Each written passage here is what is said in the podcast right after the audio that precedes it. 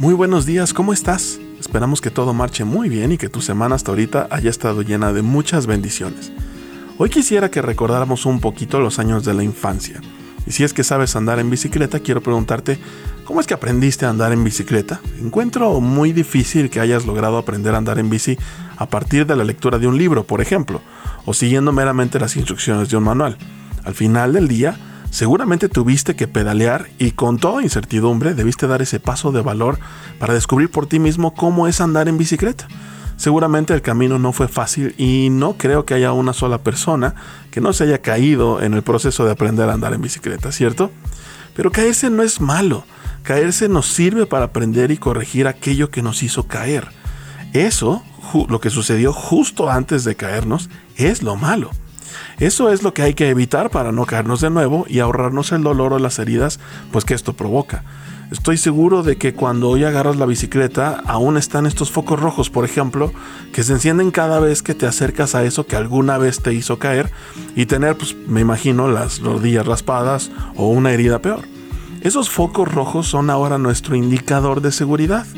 La memoria que proviene de estos golpes es algo que difícilmente se nos va a olvidar. Y estoy convencido que cuando se encienden esos focos rojos en tu cabeza, pues inmediatamente corriges el camino, o pones atención al manubrio, o disminuyes la velocidad, o haces cualquier cosa para evitar caer de nuevo. Porque caer otra vez ante la misma situación, pues significaría que no aprendimos bien, ¿correcto? Si somos capaces de entender esta breve enseñanza, seremos capaces de entender que en la vida sucede exactamente igual. Mira, por ejemplo, lo que enseña la Biblia en el siguiente pasaje. Proverbios 16, 18 dice lo siguiente, el orgullo va delante de la destrucción y la arrogancia antes de la caída. Es muy cierto y, y sobre este tema quisiera invitarte a reflexionar en tres cosas. Número uno, la caída no es el problema. La caída colabora a llamar nuestra atención solamente. Nadie nos gusta experimentar caídas, pero el dolor no es un problema mayor. No te sientas mal si te encuentras en el suelo. El suelo está ahí para ayudarnos a ver lo que en verdad causó este problema. Sabes, el dolor no sirve sino para recordarnos lo bueno que es estar sin dolor. Muchas personas, por ejemplo, pues se avergüenzan de haber caído es algo que deberían de hablar, por el contrario, y es precisamente lo que nos hace volver a caer, esta vergüenza y el callarnos y evitar tocar estos temas. Por el contrario, hay que hablar de ellos, hay que buscar ayuda, hay que aceptar que nos caímos. Cuando tratamos de minimizar la caída, estamos adquiriendo un vale para volver a cometer el error. Por lo tanto, no te sientas mal de haberte caído. Eh, al contrario, eh, en vez de estar eh, levantándote, ve que estar en la lona, pues es una nueva oportunidad para levantarte. Y más bien, eh, enfoca la mirada en este segundo punto. Número dos, el problema en realidad ocurre justo antes de la caída. Esto es muy difícil de entender para algunos porque encuentran y centran su atención en el golpe y en la caída, pero olvidan que justo antes de recibir este golpe, algo se salió del control, algo no estuvo bien. Muchas personas se quejan del dolor de la caída, pero pocos tienen la capacidad de observar por qué surgió esa caída, qué fue lo que nos llevó a desviar el camino o a finalmente caernos. Es fácil no observar lo que ocasionó, la caída porque estábamos en un lugar muy cómodo. Justo antes del ramalazo, como decíamos en México, pues todo estaba bien. Pero esto no es así. No todo estaba bien porque por algo nos caímos.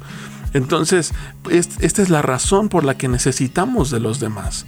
Ahí es donde apreciamos quiénes son nuestros verdaderos amigos, porque ellos podrán ver desde afuera y darse cuenta en dónde cometimos un error, y este error probablemente pues, nos llevó a caernos. Entonces, ciertamente hay que poner énfasis en ubicar a las personas que están ahí a nuestro alrededor, que son nuestros verdaderos amigos, gente que verdaderamente tiene la capacidad de observar para apoyarnos en ellos y ver en dónde perdimos el control. ¿Sabes? Número 3, el error del ser humano que lleva a todas las caídas se llama orgullo. Eso es el mensaje de la Biblia, del, del, pasaje que acabamos de ver Esa es la enseñanza principal. Exceso de confianza, algunos le dicen.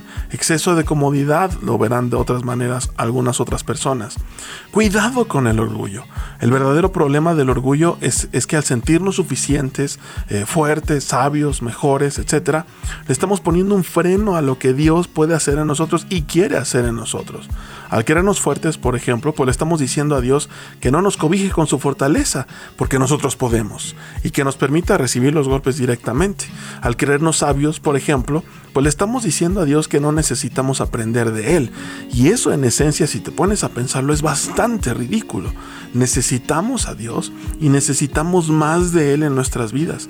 Por eso Dios bendice al humilde que sabe que se sabe a sí mismo necesitado de Dios porque quiere proveernos Dios de lo mejor de este universo. Y sabes, lo mejor es Dios. Por lo tanto, si Dios te ha permitido uno que otro azotón, entiende que es por amor su misericordia está de por medio porque quiere que aprendas de tus errores y quiere mostrarte un mejor camino. Así es que levántate, vamos, sacúdete el polvo y escucha del maestro en dónde fallaste. A la siguiente que estés a punto de cometer el mismo error, los focos rojos se van a encender y entonces sabrás corregir el camino y rechazarás cualquier trampa que pueda ocasionarte el orgullo. Yo soy el pastor José Luis Arellano y quiero desearte que tengas un excelente día.